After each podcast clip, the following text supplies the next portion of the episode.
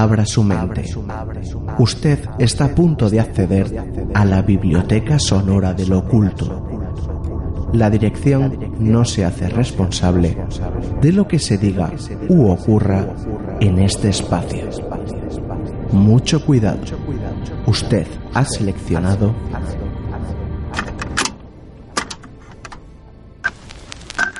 Cantabria Oculta con Juan Ramón Cayón, Antonio Gutiérrez Rivas y Alberto Martínez Beivide.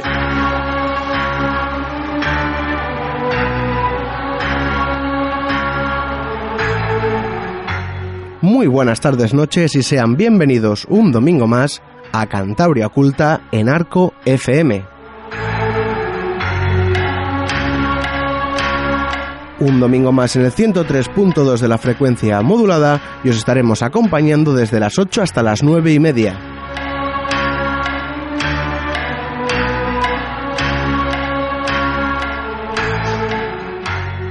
Como siempre empezaremos este programa con el Cantabria Pagana y en esta ocasión que nos has traído, baby.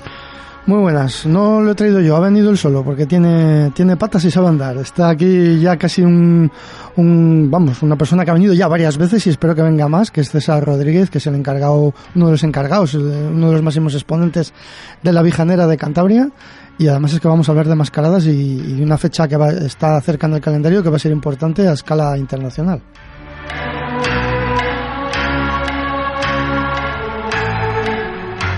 Y después Toño nos traerá otro capítulo de esa Cantabria Negra. ¿Qué nos has traído en esta ocasión, Toño? Pues nos trasladamos a comienzos del siglo XX al llamado crimen de la cochera.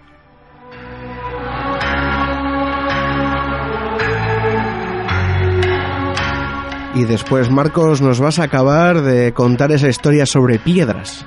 Sí, voy, voy a terminar mi, mi gran tesis en piedrología.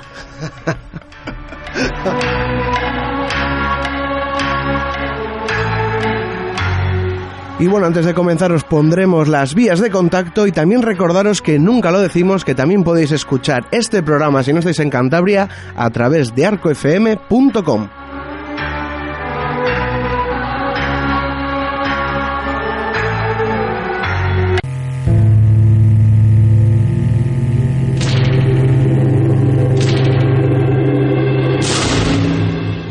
¿Quieres contarnos algo? ¿Quieres ponerte en contacto con nosotros pero no sabes cómo? Estamos en Twitter, arroba cantabriaculta, en nuestro correo electrónico, contacto cantabriaculta arroba gmail.com, en nuestra página o grupo en Facebook, busca Cantabria Oculta, en Instagram, Cantabria Oculta, todo junto. También tenemos página web www.cantabriaculta.es. Y si no te manejas con las nuevas tecnologías, te dejamos la dirección de correo ordinario. Arco FM, en la calle Joaquín Bustamante 10, local 13, código postal 39011, Santander, Cantabria.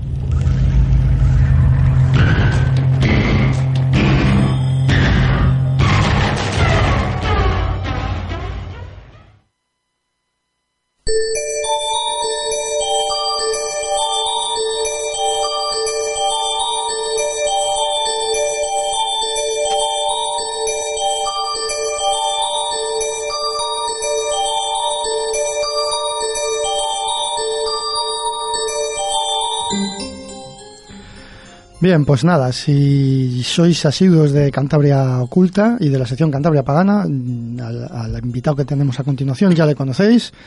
Él viene de vez en cuando a hablar de mascaradas, así que bienvenido otra vez al programa, César. Sí, hola, buenas. Pues nada, él está aquí eh, por un motivo del que vamos a hablar eh, en, en, segundos, pero primero, ¿qué tal ha salido la vijanera este año? Pues hombre, lo que siempre decimos es muy especial. Para nosotros eh, ha llegado un momento y reflexionando, desde pequeños nos han educado a que si había mucha gente era bueno, como la fiesta iba creciendo, desde la recuperación, pues había una especie de, pues eso, concepto de que cada año venía más gente, pues era positivo. Ahora mismo estamos cambiando ese concepto y realmente estamos muy contentos los dos últimos años que ha venido menos gente, bien sea por el factor climatológico del año pasado o este año porque era Reyes. Entonces, lo que estamos convencidos es que tiene que venir la gente que quiere venir y que entiende lo que es la fiesta.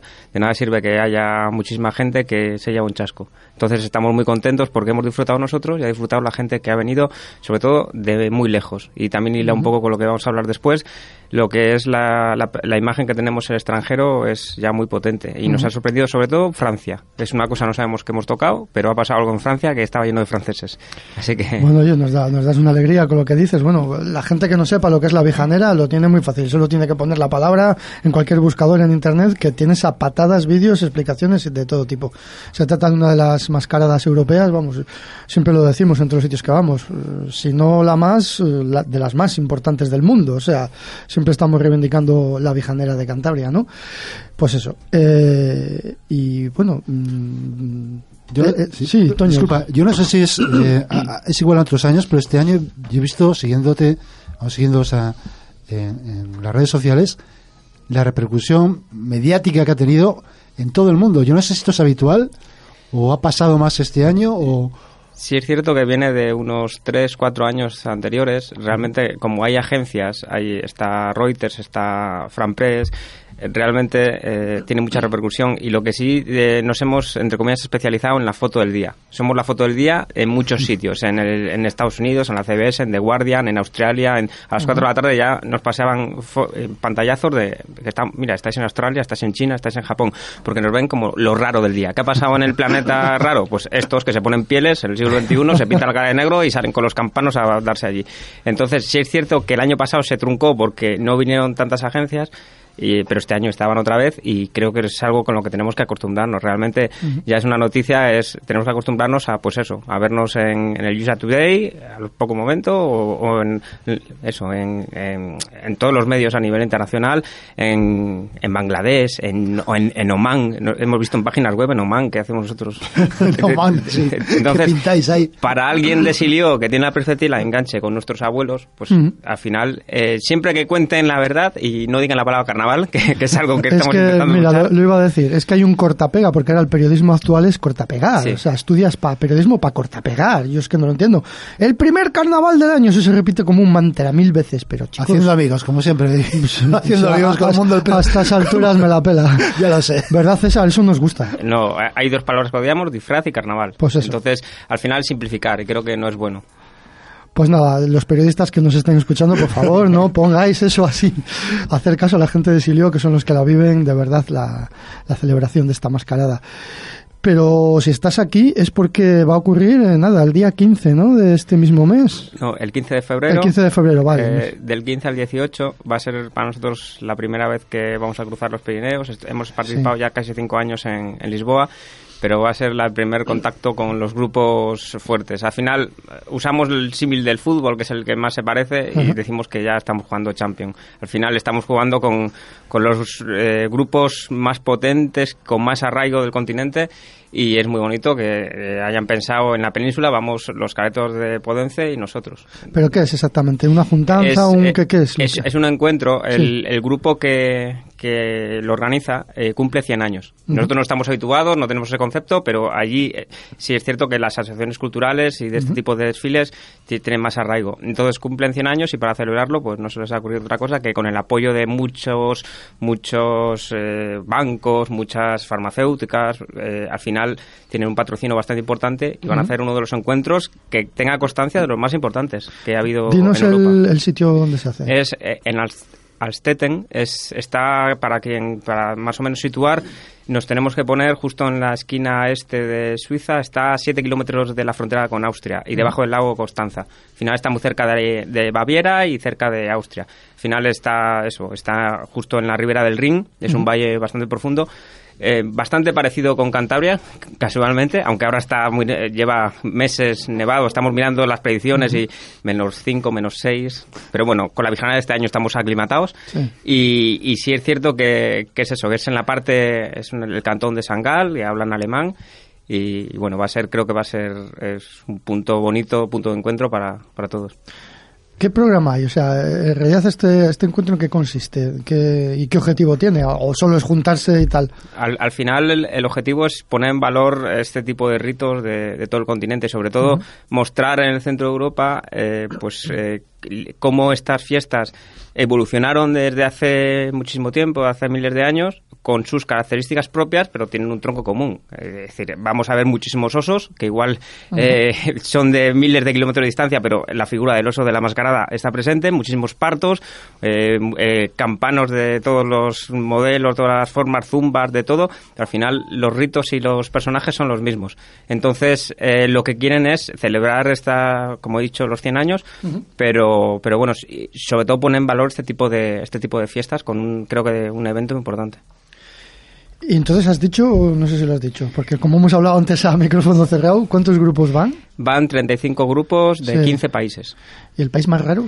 El país más raro, pues al final es que si arrancamos desde el este, pues Grecia, Macedonia, uh -huh. van unos de Grecia que es como genízaros, como especie del guerrero que griego que había con máscaras que son uh -huh. espectaculares, Macedonia, eh, Croacia, Eslovenia, Hungría, Bulgaria, Rumanía, eh, Alemania, Suiza, eh, van de Francia a la parte de los Pirineos, eh, uh -huh. va a Cerdeña, que, que, particularmente a mí es de los, del grupo, uno de los grupos que más me gusta, además con mucho arraigo. es que Cerdeña tiene cosas muy en común con Cantabria, otros sitios de la península, pero se podría sorprender la gente, ¿eh? Sí, sí, sí. Yo, yo tuve la suerte de estar allí y sí es cierto que que esos rasgos en común, aunque estén en mitad del Mediterráneo, uh -huh. tienen cosas muy del norte. Sí, sí, sí, es muy curioso lo de eso. Bueno, nos has contado antes que hay un pasacalles intenso allí, ¿no? Estáis incluso días. Sí, hay, hay claro, son suizos. Eh, yo creo que es un poco el hándicap que vamos a tener, porque eso de la puntualidad y eso con nosotros no va. Yo, yo creo que va a ser el principal problema que vamos a tener, vamos a ver cómo nos adaptamos, pero lo tienen organizado ya desde hace tres años, horarios, todo. ¿Ah, sí? El desfile del domingo es a las 14 y 11 minutos. Entonces. Eh, a las 14 y 11. No es a las 14 y 10 ni a las 14 y 12, a las 14 y 11. cracks, en, entonces empieza el viernes con un desfile, el viernes con un desfile con antorchas, -huh. que es, eh, bueno, eh, por la tarde, que vamos a bajar todos con antorchas. Después, el sábado va a haber actos en distintas partes, en la plaza del ayuntamiento, en los mercados. Y ya el domingo, por la mañana, hay otra vez eh, distintos desfiles pequeños de cada grupo en distintas partes de la ciudad. Y a las 14 y 11 el desfile potente con los 35 grupos. Madre mía, ¿de cuántas personas estamos hablando? ¿De cientos? Pues estamos hablando de 800, 900 personas. Uf. ¿Y, ¿Y, cuántos vijaneros vais? 45. ¿45? 45. Al final, eh, quiero agradecer a mis compañeros el esfuerzo que, que hemos hecho todos para intentar estar.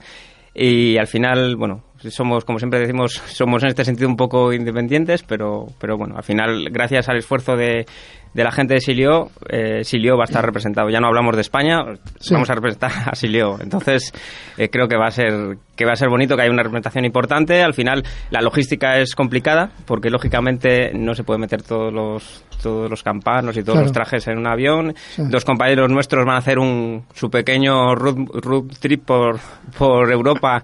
Se van a cruzar Francia, van a ir en furgoneta, sí. dos. Así que... Esos tendrán anécdotas a la vuelta seguro. Hay que mirar el orujo a ver cómo lo racionamos para que, para que llegue bien todo. Y, y, nada, ellos van a ir con la furgoneta, irán antes y nosotros iremos en avión, llegaremos sí. a Zurich y, y, bueno, a ver cómo, a ver bueno, cómo sale todo. A ver dónde aterriza el avión.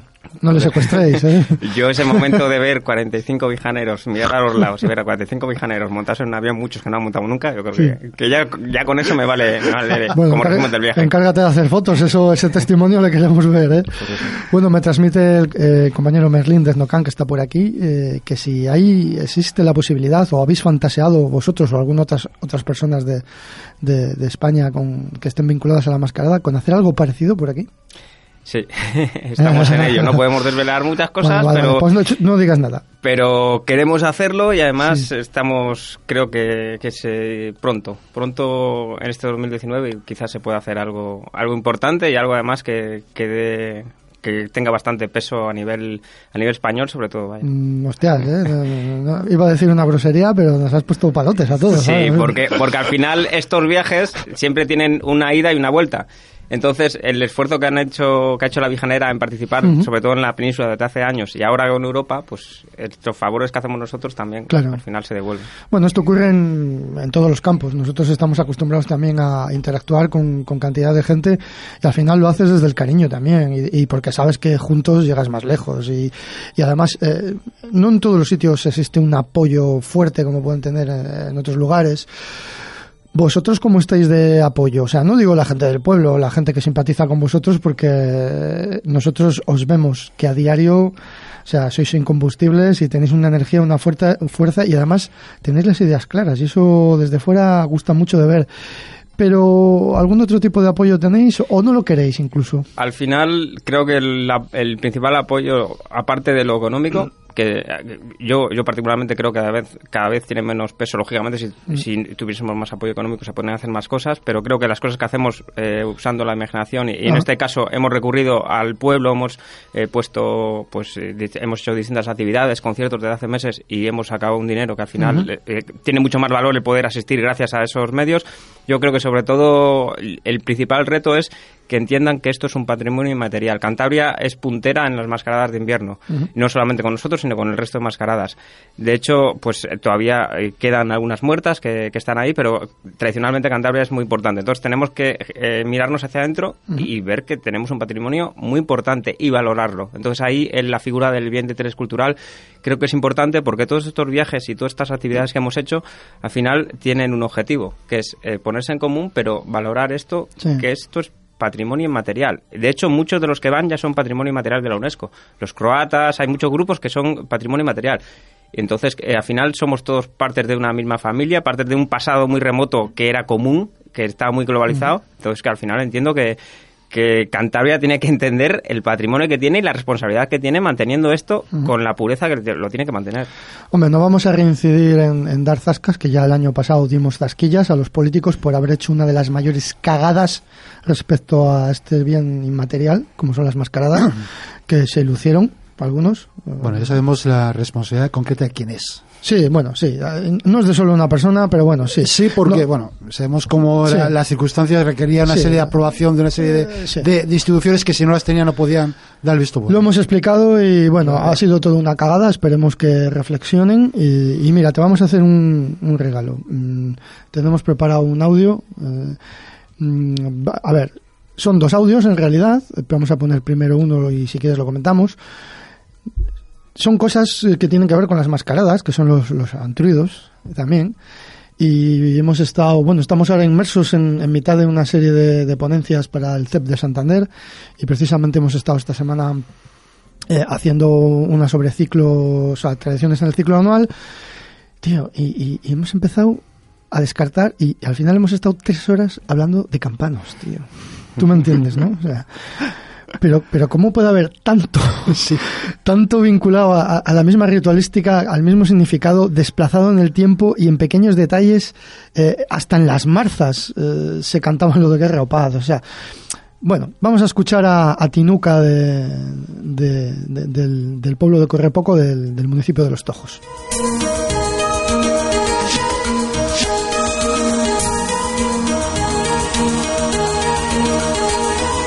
Han traído botijón, lléname este carpanchón de nabos y chiribías que me dura 15 días. Han traído botijón, lléname este carpanchón de nabos y chiribías que me dure 15 días. ¿Y eso cuándo se decía? Pues han traído. ¿Pero en qué momento del han traído? El han traído y se tocaban los campanos. ¿Qué día se hacía? El día oído. Sí, por ahí lo tenemos. Se hacía. ¿Qué es lo primero que se hacía? ¿Qué es lo primero que hacían? Porque lo hacían los niños, ¿no? sí, lo hacíamos los, críos. ¿Las mujeres también? ¿Las niñas también? Sí, sí, sí. Sí, sí, sí todos. Importante. Salíamos en cuadrilla todos. ¿A qué hora? Pues al anochecer. Ah, por la noche. El resto del día no se había hecho nada. No, no, ¿Llegaba al anochecer? al anochecer. ¿Y, y llevábamos un campano cada uno tocándole. ¿Salís por la noche ¿Chicos y chicas? Sí, sí, todos. ¿Cómo cuántos podíais llegar a ser? ¿Todos los del pueblo? Sí, todos los del corre poco estamos sí, hablando. corre poco. ¿Y os vestíais de alguna manera? No. ¿Pero llevabais los campanos? Llevábamos los campanos. ¿Cómo era eso? Pues eh, poníamos el campano, el campano con el collar así y íbamos haciendo así con el campano todo el camino. ¿Y dónde empezaba el recorrido y dónde acababa? En el barrio de abajo y terminaba en el de arriba, o en el de arriba se empezaba y terminaba en el de abajo. ¿Y cómo ibais? ¿Casa por casa o qué? Casa, sí, sí. ¿Y qué hacéis? Nada. ¿Llegabais a una casa y qué pasaba? Sí, llamar. ¿Han traído botijón? Lléname este carpanchón de nabos y chiribías que me dure 15 días. ¿Y qué os daban? Pues eh, unas nueces o unas avellanas o poca cosa, o dos onzas de chocolate.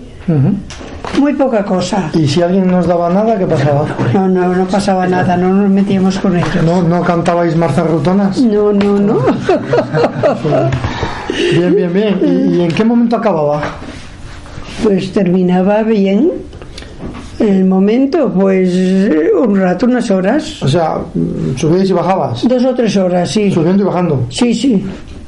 Y tres horas. ese día los niños y las niñas tenéis permiso para hacer lo que quisierais. Para hacer lo que queríamos. Muy bien. Pues qué bonito. Es que en algunos sitios nos han contado que se ponían chalecos de panoja, de hoja, se Ah, pintaban sí. la cara de negro. Pues, Ah, en los tojos, eso igual. Sí, ¿te suena? Igual en los tojos.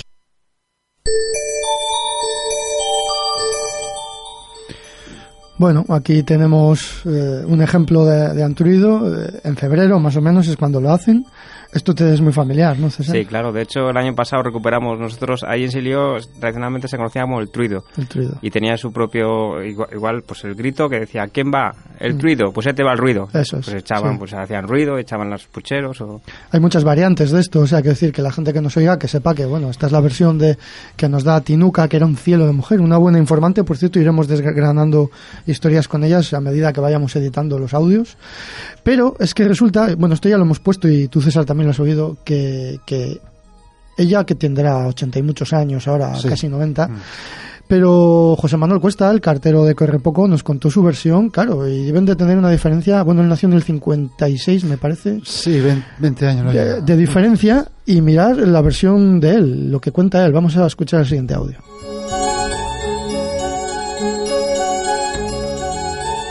Cuéntanos un poco qué El día Truido es una fecha muy determinada, que hay un refrán viejo que la recuerda que dice así, luna nueva de febrero, primer martes, antruido. Y es dentro de la luna nueva menguante, el mejor menguante del año para podas, injertos y todas esas cosas.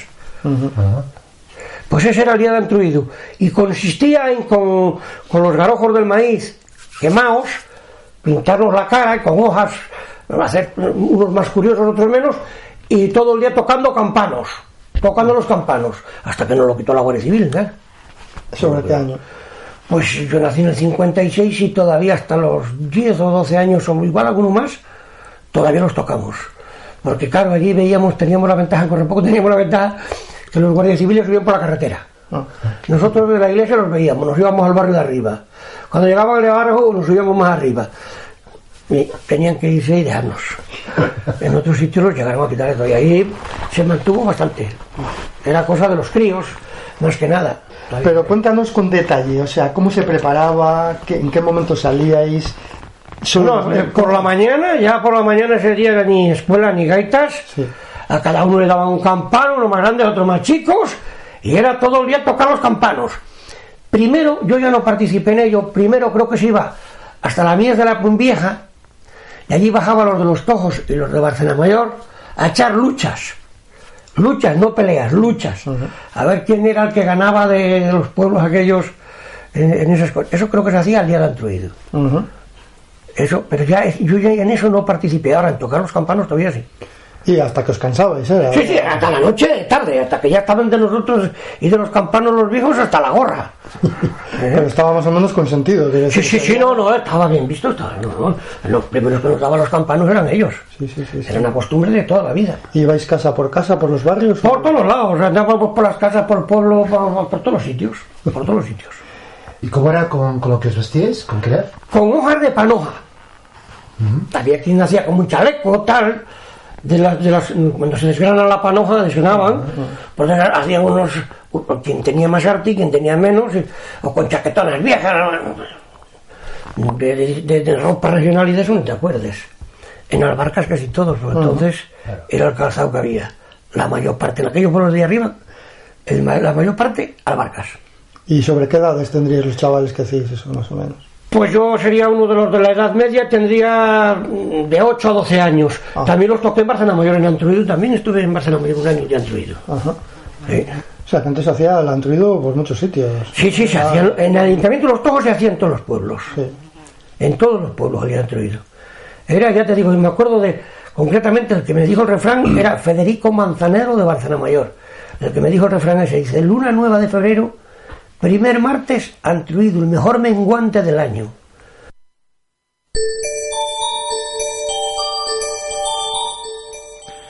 Bien, pues ahí tenemos dos versiones de- de- del mismo rito, eh, con diferencia de unos años a otro. Eh, José Manuel sí recuerda que se, que se vestían con, la- con las hojas de las panojas, se tiendaban la cara de negro. Y bueno, esto no es exactamente una vijanera, pero sí que entronca directamente con, con- con el mismo significado, el mismo rito, que bueno, se va desplazando en fechas por distintos motivos. Y, y- y, bueno, pues eh, no sé, a ti César te gusta escuchar a los pejanines, ¿eh? Sí, sí, sí. Al, al final es eso. Yo creo que ahí, ahí radica el, el valor de todo y, hecho- y sobre Mm. todo el comparar y el poner en contexto y, y todo. Y sí es cierto que Cantabria, quizás, a diferencia de otras regiones, Mm. tenemos la suerte que tenemos los de solsticio puro, que sería, en este caso, las vijaneras Sí. que había, eran desde el 25 de diciembre, ahora lo hacemos el primer domingo, pero en Silio era Mm. el 31 de diciembre, y tenemos hasta las marzas. Con lo cual, tenemos los dos calendarios, el gregoriano y el juliano, Sí. y tenemos durante ahí, eh, durante esos meses, retumbaban los campanos por todos los montes y por todos los valles. Entonces, es una cosa que quizás en otras regiones se concentra más o la iglesia tuvo más presión. Aquí, no sé por qué. Sí. Sí es cierto que los de solsticio se mantuvieron bastante bien, a diferencia de, de eso, de ya de más o menos en la meseta hacia abajo, Sí. que ya se concentra mucho. Bueno, eh, este fin de semana, eh, al final está el Jarramplas, por ejemplo, también. Ajá. que eh, es muy religioso, o los de Aceucha que son muy religiosos. Cuanto más abajo se fueron, al final la iglesia tuvo mucha, mucho más poder. En el norte Sí. se quedaron las más, las más paganas. Sí.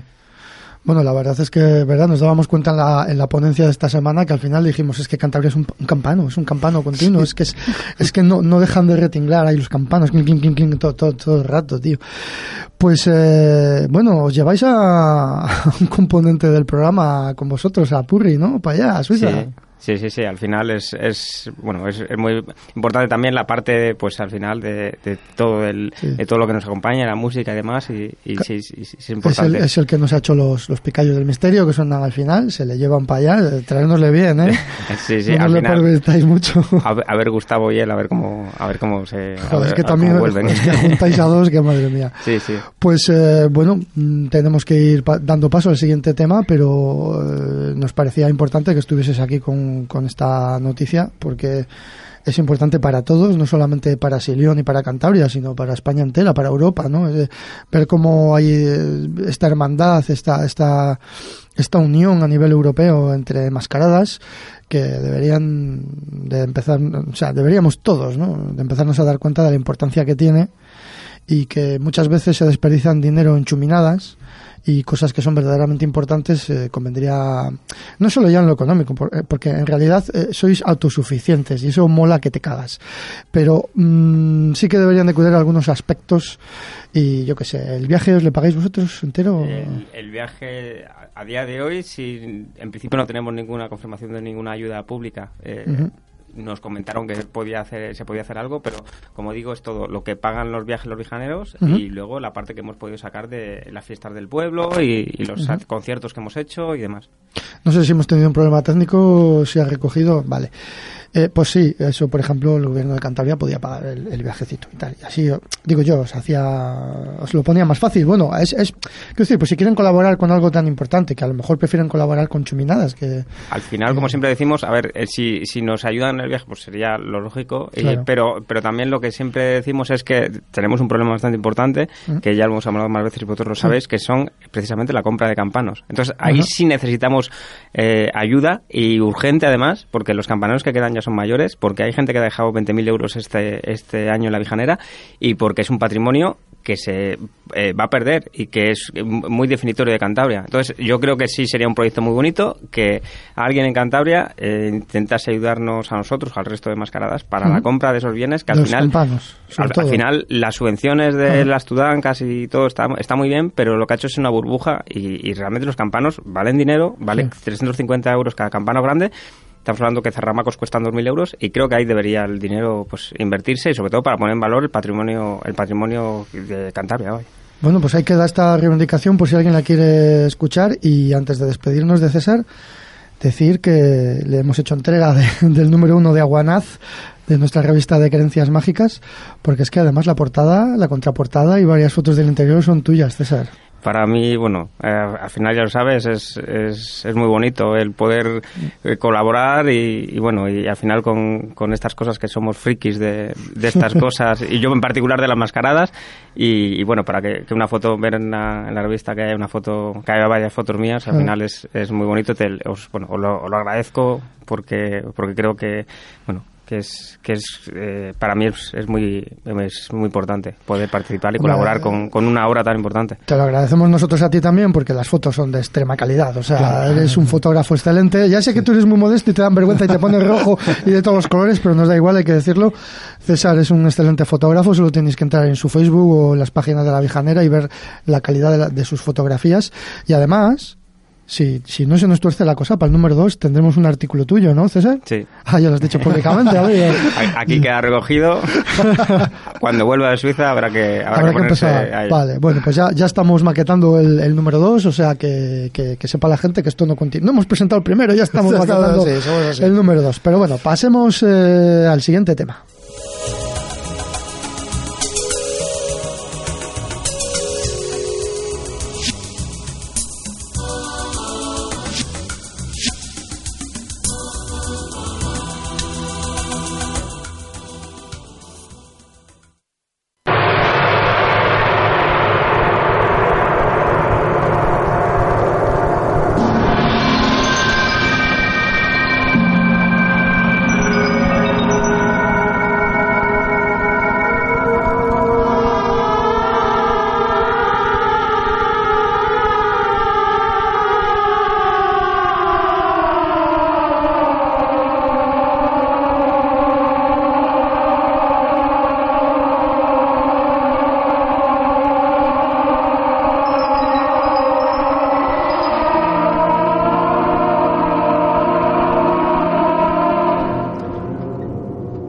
Entramos en la eh, Cantabria Negra, que siempre nos gusta traer aquí un poco de sangre, un poco de vísceras de vez en cuando, y entramos con, con un crimen que se produjo a principios eh, del siglo XX en la ciudad de Santander. Santander en aquel momento pues era una ciudad mediana, una ciudad de provincias cercana a la costa y empezaba a ser una ciudad de veraneo de la familia real. Tenía su cierto su cierto renombre, una ciudad burguesa, tranquila, con sus corrientes subterráneas también, como no puede ser de otra manera. Y eh, en 1907, el, eh, el 24 de octubre, eh, la gente se arremolinaba alrededor de los kioscos buscando el periódico de la mañana, porque ya desde el día anterior lleva circulado desde Puerto Chico hasta Tarazanas, y más allá, hasta la Segunda Alameda incluso, que ha habido un crimen. Un crimen que eh, la gente, como es ahora igual, estaba deseando saber los detalles más, más truculentos de todo el asunto.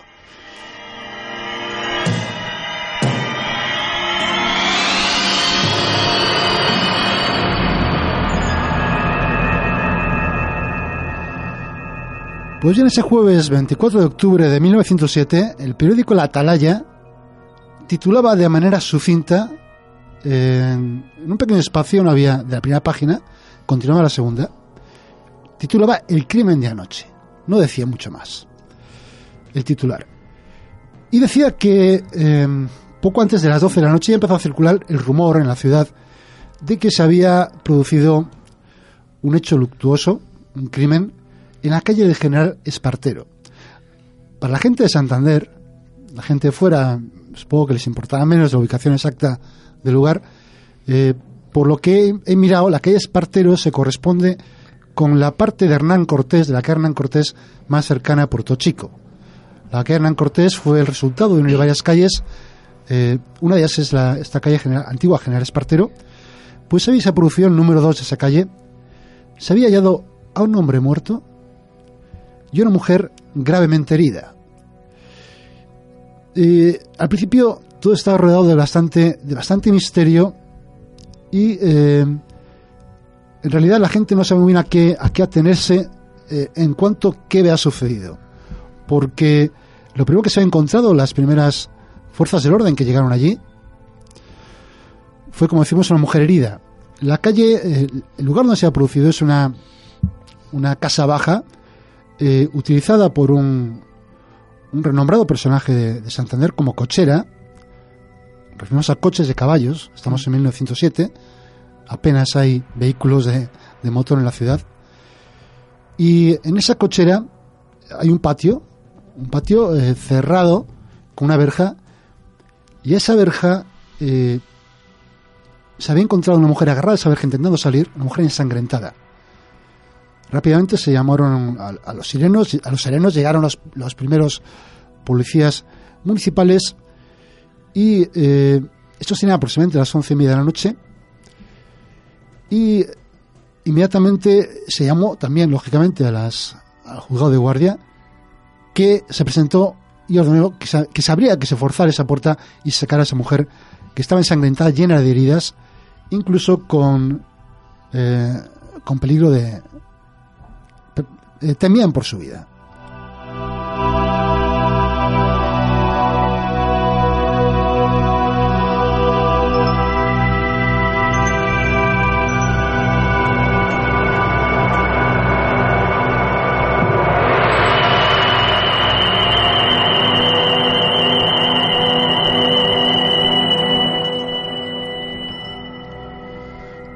La casa, como decimos, eh, estaba alquilada por el médico don, don, Manuel Martínez Conde y en ella residía eh, su cochero, cochero a servicio de, de ese señor. Eh, cuando llegan las primeras fuerzas del orden, se, se, presentan en la, en la el lugar, en la vivienda, se encuentran un espectáculo real, realmente estremecedor porque se encuentra en un lugar que está completamente lleno de sangre.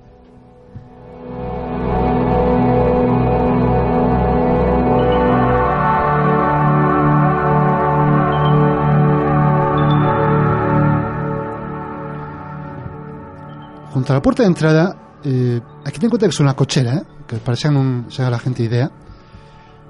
Eh, a la izquierda, junto, según se entra, había eh, una pequeña cama con todas las ropas desordenadas y prácticamente cubierta de sangre.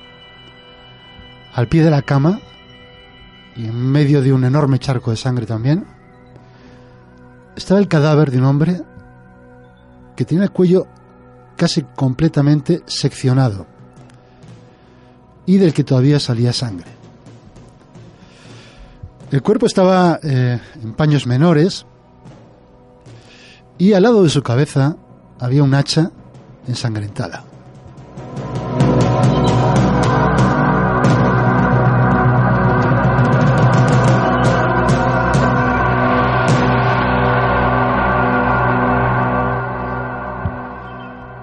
Pues bien al lado de la cama eh, había un coche de coche de caballos, dentro había un perro que estaba tranquilamente dormido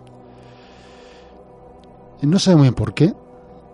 Eh, y al lado eh, contrario, enfrente de, esa cama, había un establo con tres caballos y al fondo un pequeño fogón y un mechero de gas que prácticamente era la única luz que alumbraba esta espantosa escena. Toda la estancia además estaba cubierta, estaba cruzada por unos eh, cordeles donde estaban colgadas prendas que uno supone que acaban de ser de ser puestas a secar. Eh, junto a junto a las eh, manchas de sangre y el fogón eh, había una, una huella que de, estas manchas que seguía desde el fogón hasta la cama, como si alguien se hubiera desplazado desde el fogón eh, desde la cama. Todo ello producía, por supuesto, a, al jefe de policía, el señor Blanco, le produjo un estremecimiento de horror.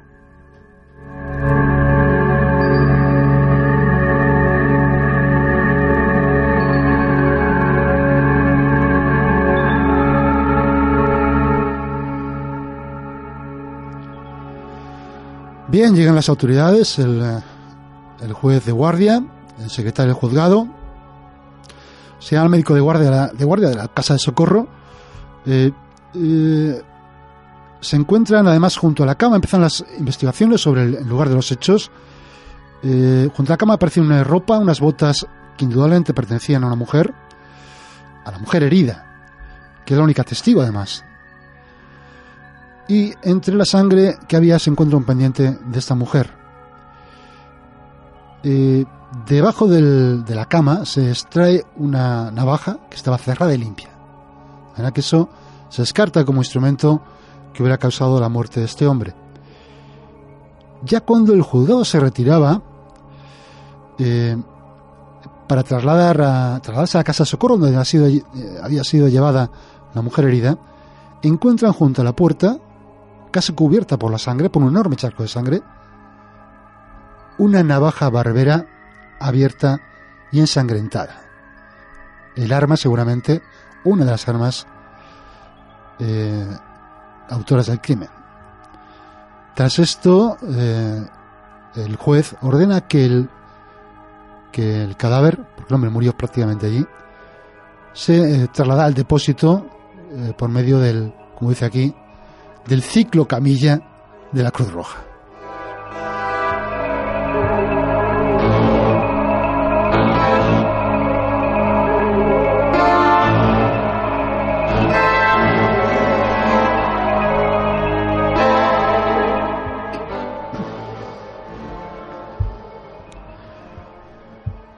Pues bien, eh, por supuesto, alrededor de la casa se empiezan a remolinar. Desde el momento que se produce el crimen, vecinos, gente que pasaba por allí, y entre los eh, gente, entre la gente que se, que se presenta en el lugar, nos encontramos con un eh, protagonista indirecto de estos hechos, un obrero del muelle llamado Ricardo Fresnedo, quien aseguraba que conocía tanto al muerto como a Josefa Castro Prado, que es el nombre de la mujer eh, que ha sido herida eh, en este caso. El muerto, al final se comprueba que efectivamente que es el cochero, el señor Martínez Conde, que se llama Román Garrido. Estos datos de que este Ricardo Fresnedo conoce a, a estos dos, las dos protagonistas de esta historia, llega por supuesto a los oídos del jefe de policía, que inmediatamente ordena que sea detenido y interrogado, porque evidentemente puede dar muchas pistas de eh, las causas, cómo se ha producido todo este espantoso suceso.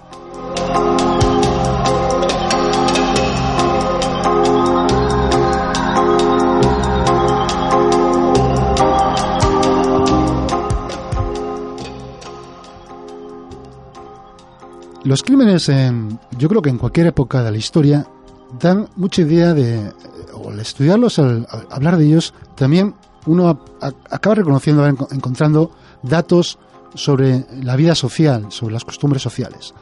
Y aquí vamos a encontrar cómo en esta España del principio del siglo XX, que podemos pensar desde nuestra perspectiva de más de un siglo, una España católica, conservadora, vamos a ver cómo las costumbres, costumbres sexuales, eran bastante más parecidas a las de ahora de lo que podríamos pensar. ¿Y por qué lo digo? Porque eh, este eh, Ricardo Fresnedo comenta que conocía, por supuesto, a, a, a a esta señora, a, a Josefa Castro Prado, porque de hecho había vivido maritalmente, como se hacía entonces, con esta mujer durante varios meses, justamente hasta el mes de abril anterior. Estamos en octubre, hasta el mes de abril, anterior. A partir de ese día, ella decidió irse a vivir con el eh, señor Román Garrido a la cochera. Al parecer, señor, este señor Román Garrido está casado, pero separado de su mujer. Y eh, había dado palabra de casamiento a esta mujer, a Josefa Prado, gracias a lo cual esta mujer accedió a también convivir maritalmente con este hombre. No obstante, cuenta eh, Ricardo Fresnedo, este testigo casi aparecido de la nada, que el día anterior, anterior al suceso, a este crimen, había estado con esta chica. Hablado con ella. La chica ha dicho que estaba bastante descontenta con la convivencia con, con Román Garrido. Le había acompañado a, a echarse las cartas a, unas, eh, a una bruja en la calle, la calle Arrabal y que eh, Ricardo Fresnedo le había ofrecido que en cualquier momento podría volver a, vivir, con él. Eh, dice que la acompañó a lo largo de un, un camino, a lo largo del camino hablando con ella y que le dejó en, en la casa de, de este, en la cochera de este Román Garrido. No obstante, eh, los testigos, testigos vecinos, afirman que Ricardo Fresnedo había, ese mismo día, había, o días anteriores, había proferido insultos a esta pareja, tanto a Román Garrido como a, a, Jo- a Josefa Castro Prado, que Román Garrido había salido a hablar con él, habían estado teniendo una, teniendo una charla, que no sé muy bien a qué había llegado la cosa, pero el hecho es que eh, aparece un elemento nuevo que quizás nos pueda, nos pueda dar alguna pista de por dónde pueden ir las cosas en este suceso.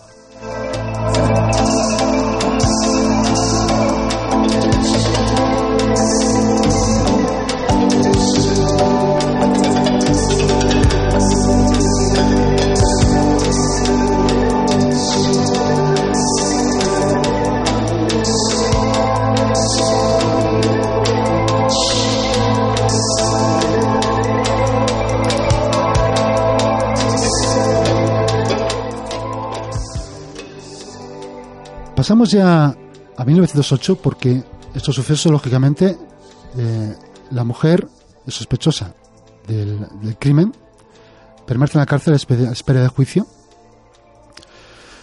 Y eh, el juzgado realiza todas las pesquisas, todas las investigaciones oportunas, toma declaración a todos los testigos y eh, digamos que eh, se empiezan a perfilar eh, algunos datos. Al parecer, eh, según la reconstrucción que hace la policía del crimen, Román Garrido se encontraba en la cama junto con su pareja, Josefa Castro Prado. En un momento determinado, este hombre parece ser que empezó a atacarla con una navaja. Según comenta la testigo, la Josefa Castro Prado, le había dicho, le había amenazado diciendo que, bueno, que posiblemente esa ropa que se había comprado unos días antes no iba a llegar a disfrutarla. Varios testigos afirman que este hombre estaba bastante harto de esta mujer, no sabía cómo librarse de ella. Quizás alguna discusión llevó algo más y este hombre acometió a la mujer eh, con una navaja. La acometió de manera que causó 30 navajazos. Heridas por todo el cuerpo, por la cara, por el pecho, por los brazos, en las piernas, en el cuerpo. Al parecer la mujer en un momento determinado, cuando el hombre, eh, nos hemos, eh, por qué razón se dio la vuelta, fue cuando se acercó a ese fogón donde había un hacha y le golpeó en la cabeza con el hacha. Una vez golpeado en la cabeza con el hacha, el hombre inconsciente tomó la navaja y fue cuando eh, también le acometió con varias heridas, algunas de las cuales provocaron eso que prácticamente quedara su cabeza seccionada. Eh, establecidos los datos de más o menos eh, del suceso, se procede al juicio, al juicio que uno no sabe, eh, teniendo en cuenta las circunstancias de la época, qué resultado podría tener para esta mujer.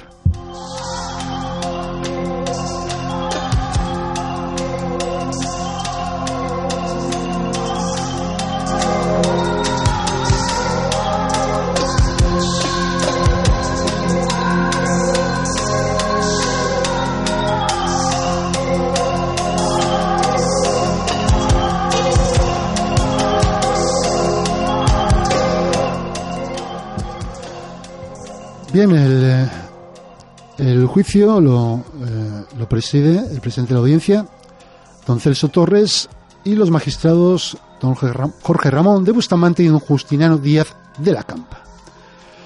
El fiscal está representado, el Ministerio Público está representado por un joven fiscal suplente, don José Meana, y ocupa la tribuna de defensa de, de Josefa Prado, Castro Prado, el letrado don Leandro Mateo, que no se tendrá que ver con varios juristas de, la ciudad, Pías Mateos, también con alguna farmacia, pero sí interesante, lo, indagaré.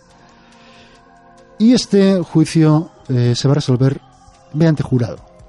la institución del jurado ya existía en aquella época y aquí viene toda una relación de, de los, eh, los miembros del jurado, por supuesto todos hombres, no hay ni una mujer. Y eh, comienza el juicio con las conclusiones provisionales del fiscal y de la defensa. Se, ambos están conformes con lo esencial de los hechos, digamos que únicamente pequeños detalles que determinan la diferencia petición de cada una de las partes. Es decir, el fiscal eh, cree que eh, se puede aplicar la eximente de legítima defensa en parte y el abogado dice que totalmente. Por supuesto, declara la procesada, que aparece en el tribunal vestida modestamente, como es propio de, estas circunstancias, de oscuro, y lleva en el rostro las cicatrices, en las manos también, del ataque brutal a que fue, de que fue víctima. Relata todas las eh, circunstancias que hemos, que hemos dicho. La golpeó en la cara, la golpeó en los brazos, pudo huir, golpearle con el hacha. Dice que llega un momento en que ella pierde la noción de lo que estaba pasando. El momento en que ya no sabe muy bien lo que está pasando y lo que ocurre a continuación. Dice también que tenía miedo este hombre porque la amenazaba como frecuentemente y eh, venía notando algo raro como si quisiera librarse de ella. Hay diversos testigos eh, digamos que pretenden o intentan justificar o intentan eh, eh, crear algún tipo de duda sobre las causas reales de la muerte de, este hombre, si realmente esta mujer lo que quería era librarse de él, porque desde el momento en que ella se enteró que él estaba casado, ya sabía que no podía cumplir esa promesa de matrimonio. Porque además se descubre en el juicio que ella estaba embarazada de cuatro meses. Estamos en 1907 una mujer soltera embarazada, lógicamente se, eh, eh, la posibilidad de un matrimonio es algo que puede salvar, entre comillas, lo que entonces entendía por su honor. Eh, los testigos que declaran en contra de esta mujer, por decirlo de alguna manera, dicen que esta, la imposibilidad de, llevar a cabo esta promesa de matrimonio, que pudo desatar la ira de esta mujer y llegar a este, este conjunto de hechos tan, tan terribles.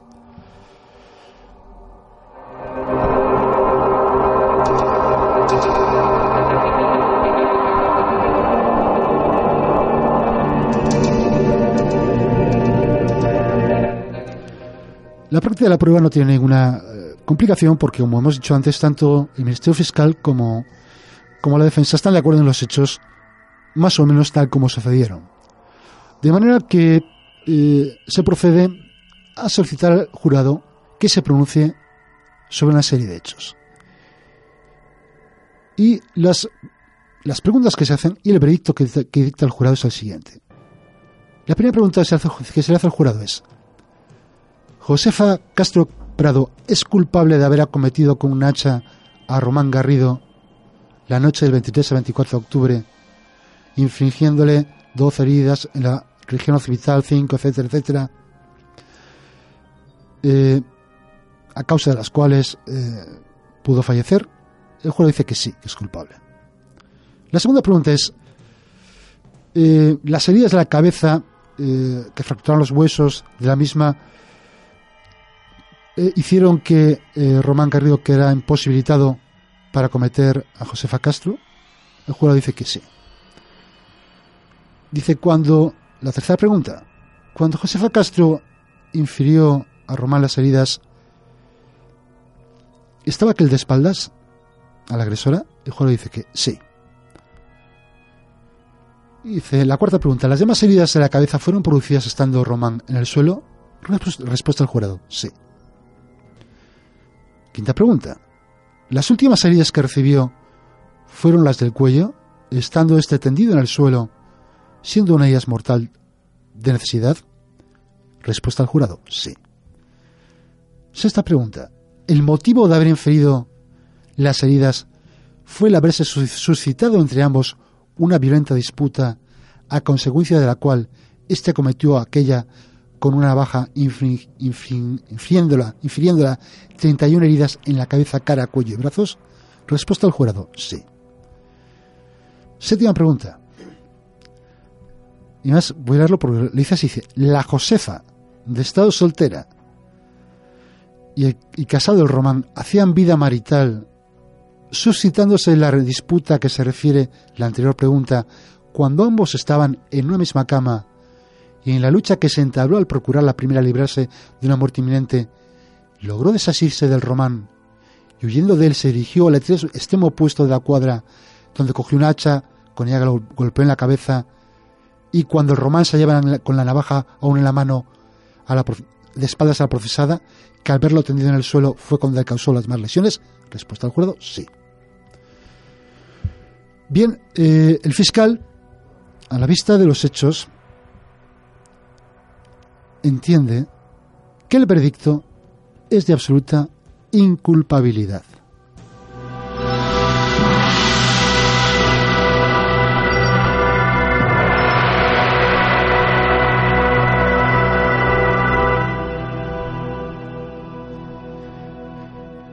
Pues sí, a pesar de que yo también quedé con eh, poco los juegos para allá, cuando leí todas esas respuestas del jurado de las preguntas, el razonamiento del fiscal es que, si bien está claro que la eh, Josefa es culpable de la muerte, dice que eh, fue a consecuencia, digamos, de una legítima defensa. Y que ella lo que hizo fue responder a un ataque brutal de este hombre, que posiblemente perdió un momento la noción de lo que estaba haciendo. Por supuesto, el letrado defensor no hace más que, estar de acuerdo con el informe fiscal, de manera que la sala absuelve a Josefa Castro, mandando ponerla en libertad y declarando las costas de oficio.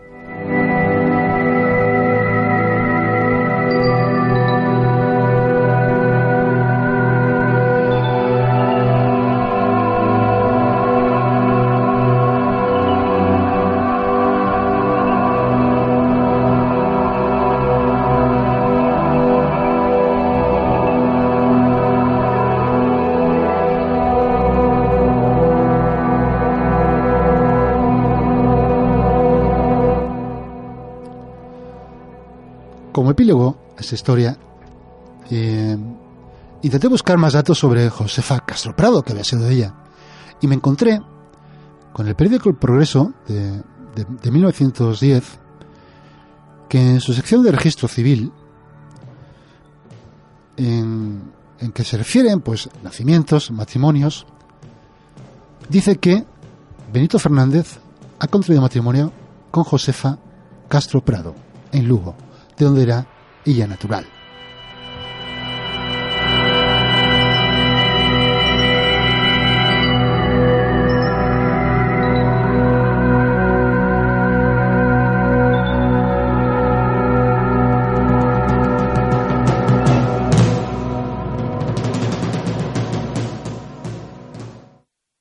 Está usted llegando al final de la cinta. El programa continúa en la cara B. Voy a comer muy rico y también lo haré mañana. Yo me apunto. ¿Dónde vamos? Al cruce de la vegana. Vámonos todos amigos. Ay, qué bien hemos comido, que nos chupamos los dedos. Pues mañana volveremos, junto al cruce aparcaremos. Ay, qué bien hemos comido, que nos chupamos los dedos. Mañana volveremos, junto al cruce aparcaremos y muy rico comeremos. A comer a la vegana. Junto al cruce de Go, donde toda la vida.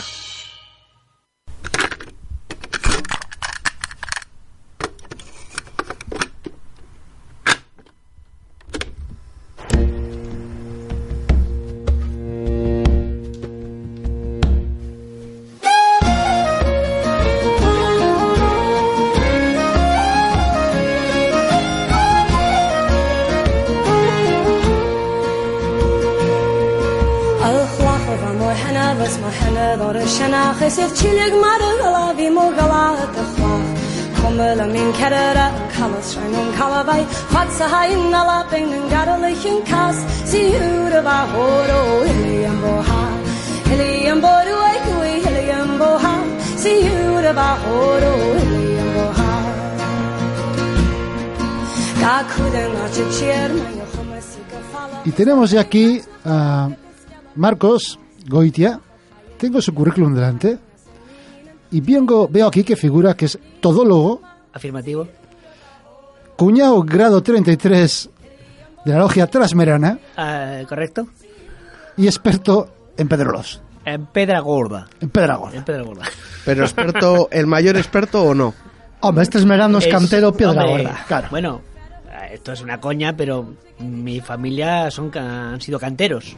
Hay que- marcas de cantería en Trasmiera de mi, de mi familia, es decir, que venía de Galicia. Claro, ya- Estos ahí. habla- ha- hablaban la pantoja estos. Sí, Es que señor, este sí, señor. Dice, no, es que mi, mi padre es cantero y yo lo confundió con dar el cante. Entonces, bueno, hay un sesgo familiar ahí.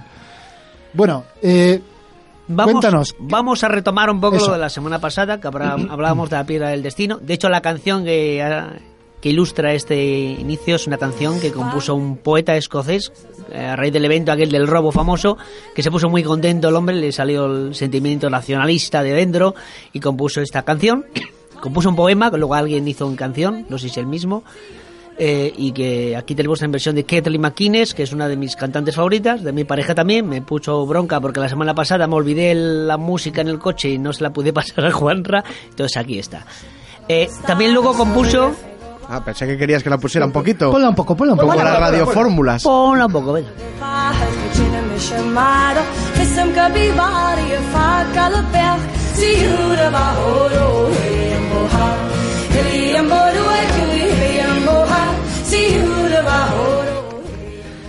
Bueno, iba a decir que este mismo poeta que escribió esta canción, que luego ha tenido varias versiones, aunque para mí esta chica es la que mejor la canta, eh, luego hizo una canción cuando se devolvió la piedra, pues todo lo contrario. O sea, protestando de por qué mierdas habían devuelto la piedra a sus paisanos. De bajón, vamos. De, bajón de esta no conozco ninguna versión, no, no se hizo canción, no, por lo que sea, por lo que sea.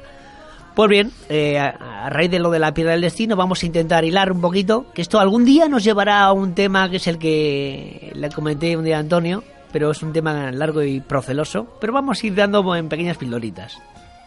La piedra del destino tenía otra leyenda, que es que decía que vino de Galicia. Eh, bueno, vino de Irlanda, como la piedra del destino, la de File, como una de las versiones, pero que esta no era la piedra de Tara, la de los eh, de Danann, sino que era una que había traído el rey Breogán, el mítico rey. Breogán, los milesianos, con lo cual, eh, bueno, al final la genética da la razón, es decir, los irlandeses son gallegos.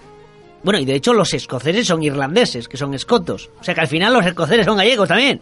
Es un lío Ya- todo. Ya, ya, yo, que tenían algo raro. Son todos gallegos. Hombre, los gallegos Hay un gallego en la luna.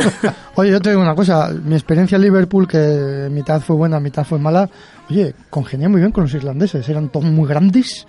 Claro, estaban al lado de, de Irlanda. El Liverpool está lleno de irlandeses. Oye, eran enseguida te abrazaban, te daban unos abrazos que te Pero- partían los huesos, ¿eh? Pero serenos o ya... No, eh, bueno, siguiente pregunta. Vale.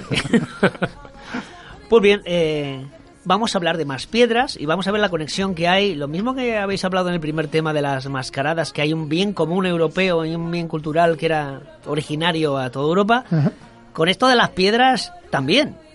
Eh, por ejemplo, las piedras de Calanis o Calanis, que, es como, eh, que están en la isla de Luis, en las, en Hébridas, la isla de Luis, que se llama Isla de Luis and eh, Harris, porque la isla en realidad es una sola, pero hay un punto que se estrecha, el Tarbert, me parece que se llama, entonces la isla se divide en una especie de península que difiere mucho en su morfología del resto de la isla y ellos lo consideran dos, aunque físicamente es una sola, pero se llama Louis and Harris. Entonces, en Calanis, que es un sitio costero del norte de la isla, está el monumento megalítico más eh, antiguo de las Islas Británicas y uno de los más importantes de toda Europa y del mundo, claro, que son las piedras de erguidas de Calanis, que son 13 pedrolos eh, irregulares, pues son piedras cogidas tal cual, no están talladas, y que eh, se trajeron de la parte sur de la isla, de Harris, que está un- en línea recta 40 kilómetros casi. Pero claro, 40 kilómetros de hay que ver el terreno, porque la isla de Elwich está más o menos planita, pero ya Harris, aquello es uno tira para arriba, tira para abajo, y estamos hablando de hace 5.000 años, 2.900 antes de Cristo o más. Y el peso de las pedrolos. No son tan grandes como Stonehenge, son menos espectaculares, pero son eh, es una piedra gorda, una piedra gorda, hay que Mm. traerla. Y la leyenda, y aquí vamos a empezar a hilar, la leyenda oral, una de las leyendas orales, dice que las trajeron los druidas. Evidentemente los druidas son muy posteriores, pero los druidas las trajeron con un curioso método, que era haciéndolas levitar. Hacían unos cánticos, los druidas, una especie de no sé, canto difónico, algún rollo de estos, y las eh, mantenían levitando sobre, la, sobre el suelo y las transportaban fácilmente. Esta leyenda la encontramos en más sitios de Europa eh, respecto a los monumentos megalíticos. Es curiosísimo. Bueno, también la encontramos en Egipto. Hay una teoría en unos papiros que se cuenta esto, no se sabe como una especie de pequeño cuento de que los sacer- sacerdotes egipcios las eh, transportaban levitándolas sobre la arena, aunque hay gente moderna que dice que es una mala interpretación de esos papiros que en realidad echaban eh, agua sobre la arena fina del desierto y eh, se producía un deslizamiento. Pero bueno, estas teorías de que las piedras levitan cuando se las canta están en toda Europa presentes. Eh, ya sabemos que los materiales tienen una resonancia, pero bueno, en una piedra es mm, una cosa Es extraña. complicado. Yo, eh, yo he visto experimentos de, de hacer eh, levitar bolas de ping-pong. Sí, sí, eso Claro, es una cosa muy liviana. ultrasonidos o algo así, pero, es- pero claro, no de media, otra cosa. Una tonelada de piedra. Claro, la piedra ya estamos hablando de otra cosa. Hay que cantar fuerte, ¿eh? Y, Eh, sigue, sigue. La, eh, Collins tiene un- una cosa curiosa, que es que mm, dependiendo de a quién preguntes, hay dos eh, eh, corrientes de la leyenda que dice que el monumento atrae las tormentas, las galernas, o que las repele. Oh. Lo cierto es que sí que parece que los rayos suelen impactar en las piedras, una especie de zona plana, y, y, y ahí pegan los rayos a- bien. O sea que si vais algún día a Escocia y vais eh, a Calanais a haceros unas fotos que salen ahí en todas las series en todas las películas sale, aunque esté en la otra punta de Escocia ambientado la serie, pues sacan a Calanais, que es muy bonito, ya muy bonito, al, ahí, al, al lado del mar. Pues no vayáis con tormenta por si acaso se os carga el móvil de golpe. Y bueno, pues vamos a entroncar esto de las piedras eh, que vibran con una tradición que está en toda Europa, que son las piedras oscilantes. En Galicia se las conoce como piedras do Avalar. En, en Cornualla son las Logan Stones. eh, en otro lado son las Rocky, Rocky Stones. Piedras que, que se mueven. La mayoría de ellas son piedras de origen natural. Es decir, son piedras que están en un equilibrio casi perfecto eh, sobre un punto muy concreto, eh, muchas toneladas de, de peso y están en, en equilibrio que tú te subes y no lo mueves aquello ni con una grúa. Pero, como están en ese equilibrio perfecto, eh, moviéndolas en un punto concreto oscilan. O sea, una persona con las manos puede moverlas, incluso hay leyendas de que cantando a las piedras oscilan. De hecho, la piedra Duavalar que está en, en la, en La Coruña, la leyenda dice que vibra, o sea, que se mueve cuando se acercaban las galernas. Los antiguos decían que era cuando venía una gran desgracia. Una gran desgracia, en, en realidad una galerna, eh, la- algún tipo de presión atmosférica hacía que la piedra se moviese. La mayoría de estas piedras de origen natural ya no son oscilantes, porque con el paso del tiempo se han erosionado, eran lugares de culto, la gente las ha visitado sobremanera, se han hecho auténticas barrabasadas. La de esta de, de Galicia creo que se la cargaron porque subieron 22 personas encima, intentaron bailar una muñeira allí. ¿En serio? Sí, sí.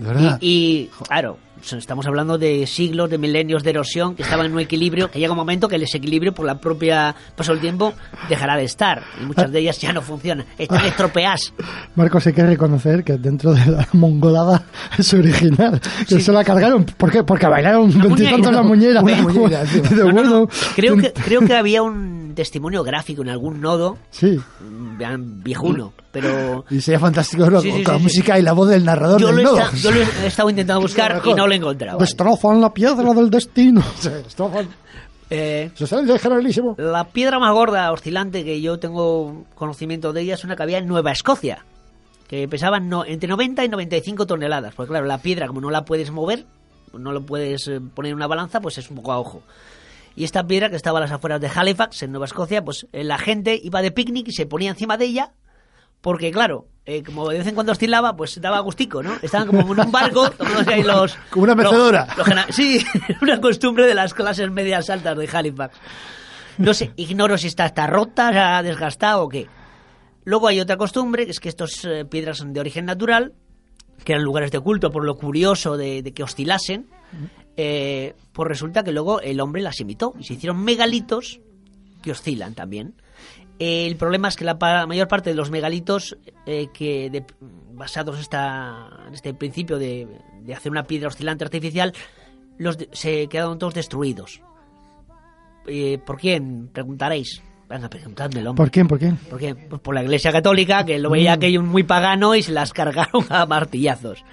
Entonces en Bretaña no sé si queda alguna, pero todas las que había en Irlanda, en Escocia, eh, caput todas. Es más, no queda ni la piedra, las han, les hicieron añicos. Eran megalitos, no de un gran tamaño, pero muy curiosos porque hay que tener una labor de ingeniería bastante bastante curiosa para hacer eso. Sí, pues eh, claro, trabajar con muchísimo muchísimo peso y eh, saber calcularlo con los medios que tenían entonces. Es, no, de- te hace ver que... Que no eran tan ni tan retrasados ni claro, tan exactamente, no eran- no- no- tenían ingenio, sabían, sabían lo que Muchas hacían. veces cuando pensamos eso de ¿cómo es? los antiguos no pudieron hacer esto, lo han hecho los extraterrestres, ¿eh?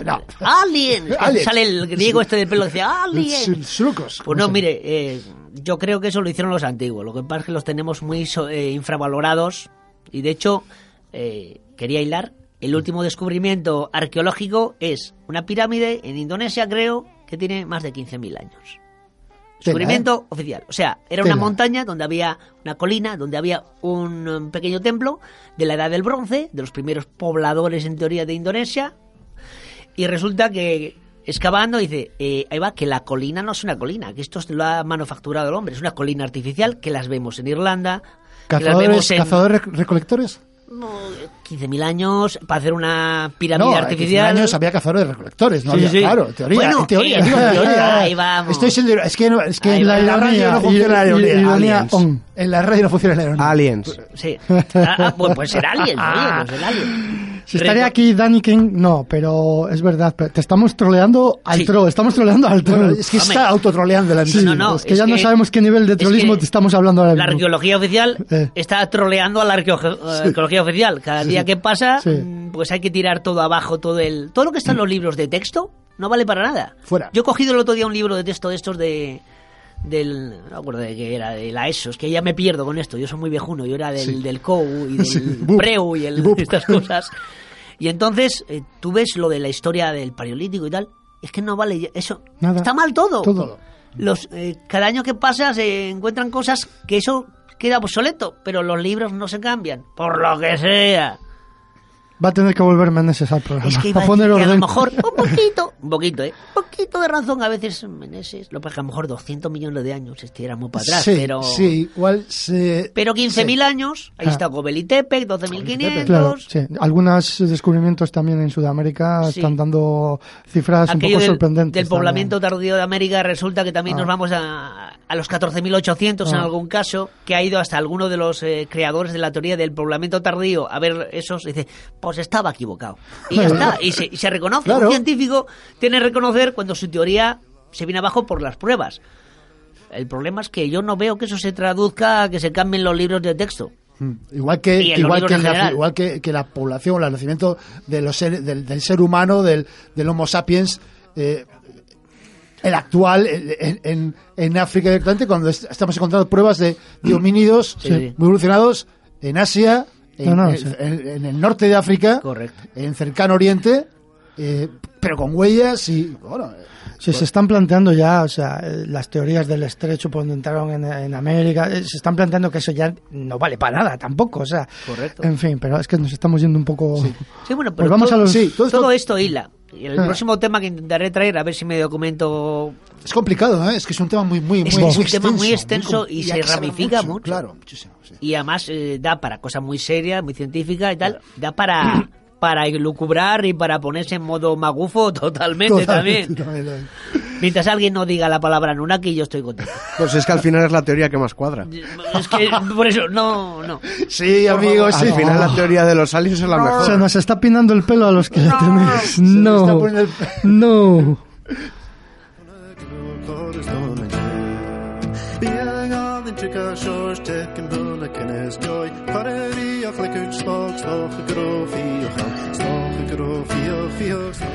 Bueno, Marcos, ya eh, nos has dejado siempre eh, estasiados con los temas.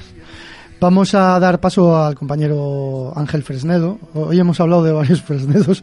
No sabremos si tú eres familiar de, de los hechos truculentos que hemos narrado, bueno, ha narrado Toño al principio. Eh, nos vas a hablar de, de la publicación de Aguaná, Sí, ¿no? Que ya... hablar- he venido a hablar de nuestro libro. Eso es. Que ya, ya podemos decir cómo lo pueden conseguir o, o parte de ello. Sí, bueno, mm, lo primero es volver a anunciar la fecha de presentación, que será el 31 de enero, el último jueves, en el Centro Cultural Doctor Madrazo, a las siete y media. Ujú. Y ahí es una buena oportunidad para conseguir su ejemplar, el que, el que lo quiera. Ahí estaremos los tres y alguno más.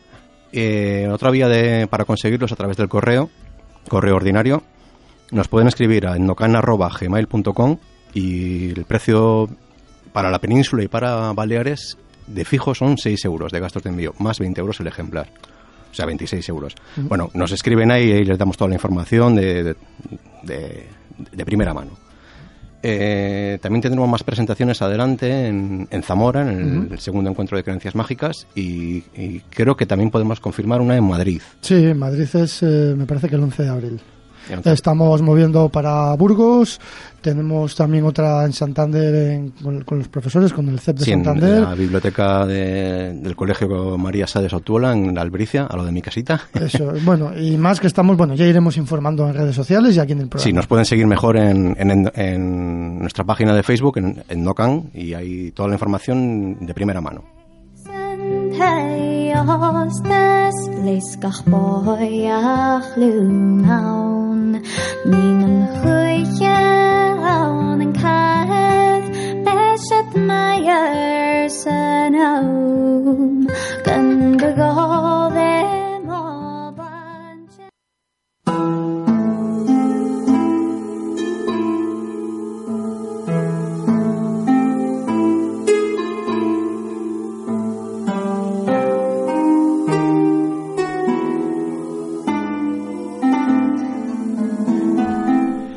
Y bueno, como siempre al final del programa vamos a recordar y a leer esos comentarios que nos dejan en la plataforma iBox. Por cierto, a ver si lo voy a decir aquí en antena, a ver si grabáis la cuñita ya para lo de Aguanaz. Venga, va. Venga, Porque va. no viene mal recordar todo eso que dice Merlín, está muy bien. Es para cada ejercicio. venga, Pero lo podemos meter durante el programa y luego solo recordar las citas, que queda todavía más profesional. Pues bueno, Toño, vámonos, yo creo que al último programa, ¿no? O nos han escrito más atrás. Bueno, hay un comentario que dejó Miguel Ángel en el, de- en el anterior respecto Ah, a, este- vale. a esta cosa friki de Japón. Que dice, yo creo que el japonés se ponía hasta el culo de lo que fuera y el caso del bombero a ratos misterioso y a ratos gracioso. Enhorabuena. Pues nada, un abrazo Miguel Ángel. Muchas gracias. Y Miguel Ángel vuelve eh, a hablar de- del anterior programa. Dice, muy interesante como siempre Cantabria Pagana y la historia de la piedra de Escocia, curiosa y graciosa a la vez. Buen programa. Los Reme, fans sí. de Marcos, Sí, sí. Fans, que está haciendo una colección de fans. que sepa que, bueno, que igual le vamos a echar. Sí, porque nos está haciendo sombra y no nos mola nada. No, bueno, tenemos nuestro ego enorme. ¿Eh? Eh, Reme dice, me encanta este programa, gracias. Bueno, Pues nada, gracias bueno, a ti, Reme. Reme. Cortita y al pie. Muy bien. Bueno, y tenemos ahora a la Casito Rojo, que te cita Baby, dice, Baby, citando, vamos a intentar tener el máximo de mujeres en este campo de la etnografía. No es por una cuestión de feminismo, es po- porque creemos que tiene que ser así. Es lo que dijiste tú el otro día. Y sigue, baby, desde el cariño. El feminismo es precisamente eso, darles a las mujeres su espacio. Se puede decir, y bien hecho estará. Firmado, una feminista que escucha Cantabria Culta. Saludos y hasta el próximo domingo. Pues nada, pues eh, encantado de, de estas muestras de, de cariño del colectivo feminista y nada, pues vuelvo a decir lo mismo. Considero que es así como tiene que ser y no, no le damos ninguna importancia a, a quien lo diga, a hombre o mujer, sino el contenido. El, el contenido que es lo principal de este tipo de, de- de publicaciones. Y nada, la mandamos un, un besuco a la casito. Un besuco. Eh, Sajo, nuestro buen amigo, desde Argentina, dice, si bien ya me caen, ya me caen extremadamente geniales, desde ahora son mis ídolos absolutos. Yo creo que se refiere a un, a un, eh, comentario que hizo él acerca de que no nos metiéramos con los Ewoks. Sí. ¿Se acordáis? Sí. Dice, esto hay que celebrarlo con unas ancas de Gungam, unos huevucos de Porg y unos lomillos de Ewok. y a ver cuándo saldrá el envío transatlántico de Aguanaz. Santiago José, desde Argentina. Un crack. Bueno, hay que decirle que se lo ve que es del sector Sí, que sí. odia a los Iwos. Eh, simplemente que nos escriba si ha escuchado el programa, eh, en las direcciones que ha dado el compañero Merlín, que sale bastante más caro mandarlo a Argentina, eh, pero bueno, que nos escriba, que nos dé la dirección y ya le decimos precios y todo esto. John Dee, nuestro nigromante de cabecera, nos dice, me ha encantado el testimonio del señor que estaba disfrutando de las estrellas. Estas cosas tan raras, pero a la vez sorprendentes, me hacen pensar que hay alguien haciendo bromas. Muy buen programa. Se refiere a ese eh, capítulo anterior, este que estaba viendo las estrellas, con un telescopio y le apareció un triángulo de repente, dándole el susto. Pues bien, muchas gracias, John Dee. Erchani dice, me ha gustado mucho el término, el término misteriología, aplicado al todo, en oposición al excesivo uso de la palabra misterio.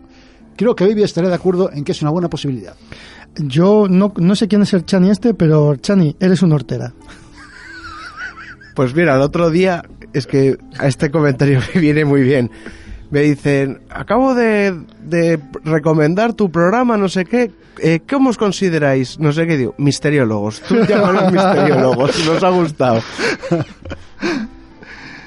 Bien, eh, un tal Marcos Goitia Ruiz, Está aquí al lado. Aquí. un tal Marcos Goitia Ruiz, dice, bronca de mi pareja que me olvidé los audios, ya no lo he contado, para ilustrar mi historia en un USB en el coche. Y ella estaba una de las canciones en gaélico que más le gusta, encima cantada por su cantante favorita de Escocia.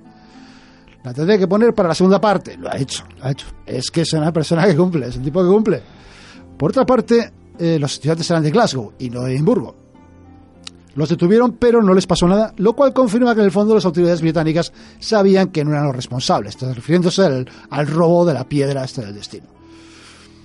Creo que ya solo queda vivo el más joven de los cuatro, que no eran todos estudiantes de Derecho, la chica era de Ciencias. Lo digo, lo, dicho, tengo que llevar pa- papeles que me lío siempre. Como excusa decir que no era el tema inicialmente previsto para hablar, pero cambié de opinión en el último momento con el permiso de Cantabria Culta. La canción es Ora na no sé si dice así. La canción de la piedra, en versión de la gran Kathleen McInnes. Escucha recomendada y habla del evento del robo de la piedra. Que la hemos estado escuchando aquí, ¿no? La canción que hemos estado escuchando. Correcto, el, el principio. Pues mira, todo cumplido. Ana nos dice, casi antes de saludar, he de pedir disculpas a toda Cantabria por mi ignorancia. Hasta hace menos de dos horas creía que Gurugú era un lugar de fantasía sacado de la imaginación de Rosa León. y todas las brujerías del brujito de Gurugú se, casa- se curaban con la, con la vacu, con la vacuna. Le- dice, yo no he nada al mea culpa, pues darle la enhorabuena por esta nueva entrega y unos colaboradores tan conocedores como divertidos. Marcos, a ti. Pensé que en lugar de decir, ¿a qué no hay? Iba a soltar eso de, sujeto del cubata.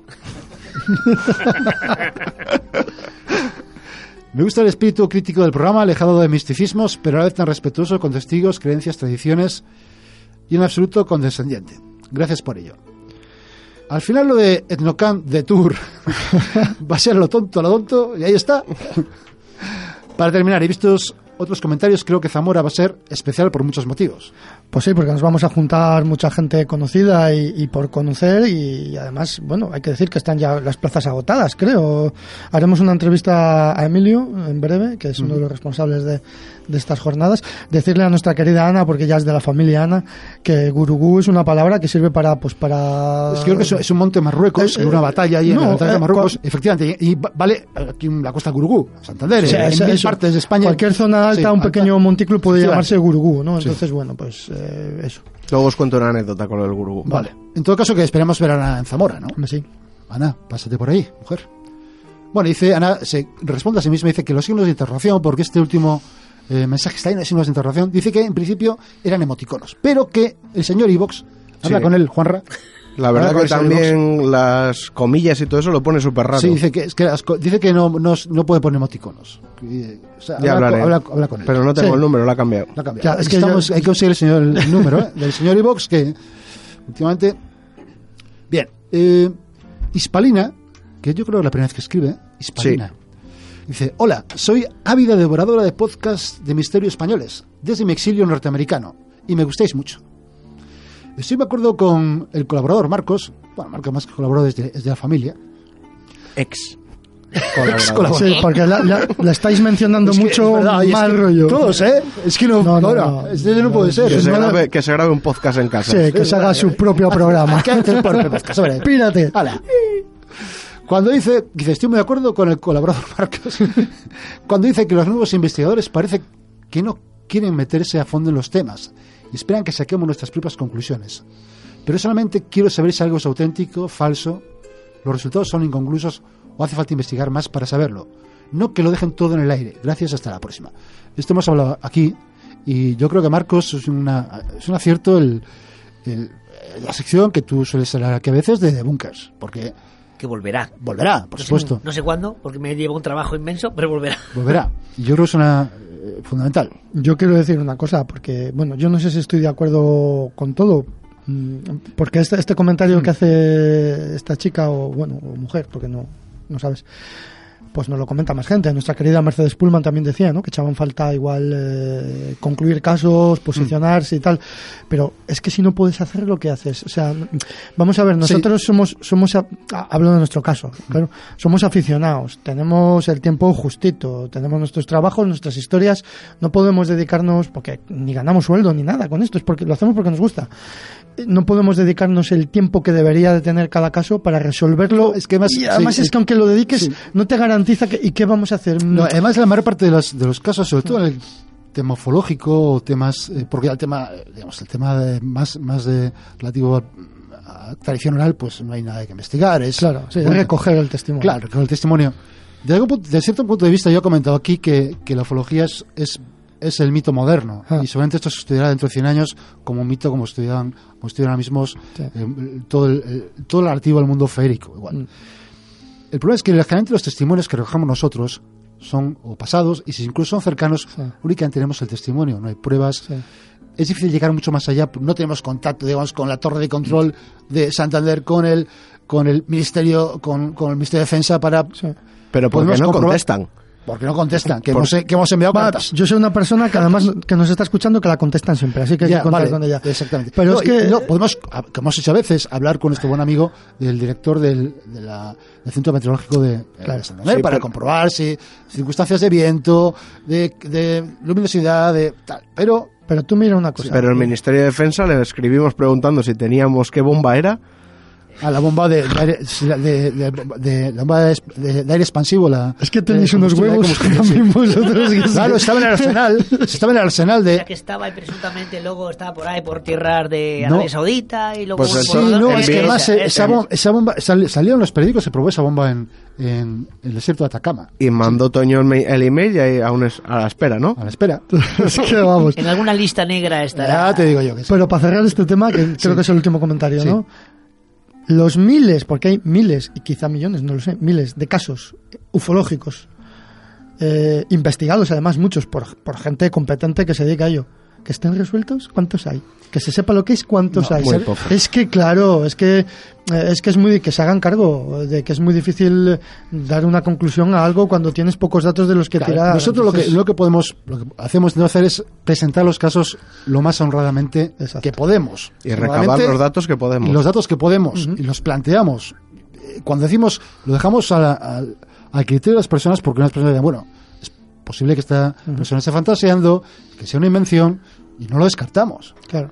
Pero más allá de ahí no podemos ponerle en, un, en, una, eh, en una máquina de estas de, de la verdad al testigo. Es Sí. decir, o, o hacer lo que hacen otros que pasan la frontera, de decir, le voy a echar morro, me voy a inventar una serie de datos, publico Sí. un libro y el caso resuelto y ya está. No, eso tampoco lo Tampoco. podemos hacer. Con lo cual, cuando nos acercamos a, a una certeza sí. lo decimos, pero la mayoría de las veces no podemos pringarnos con, con un tema, no tenemos datos.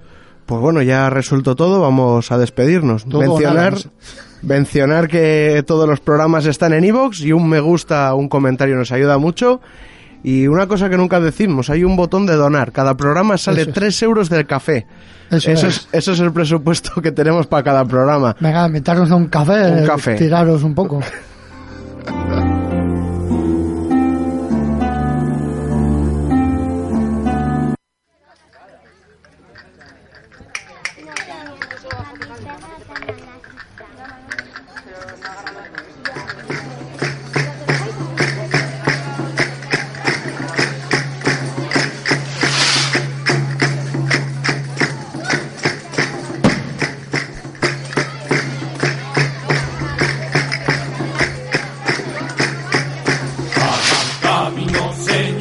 únanse a esta. Vamos a encender la radio, a escuchar nuestro programa. Y bueno, hasta aquí el Cantabria Culta de hoy. Espero que os haya gustado. Y nada, recordad que estamos en Twitter, en arroba Cantabria Culta, en nuestro email contacto cantabriaculta arroba gmail.com, en nuestra página web www.cantabriaculta.es y todos los programas, ya lo hemos dicho, están en iVoox.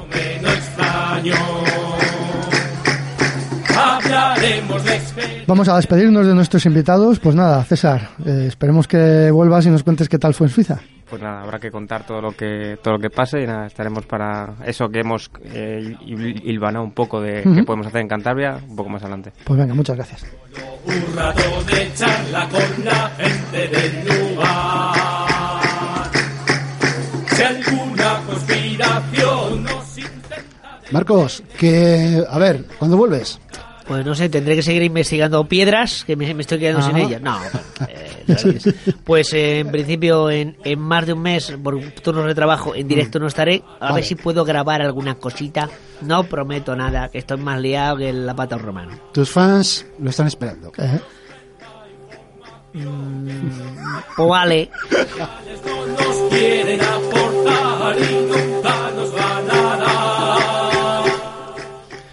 Dicen que el saber no ocupa lugar. Sapere aude. Atrévete a saber.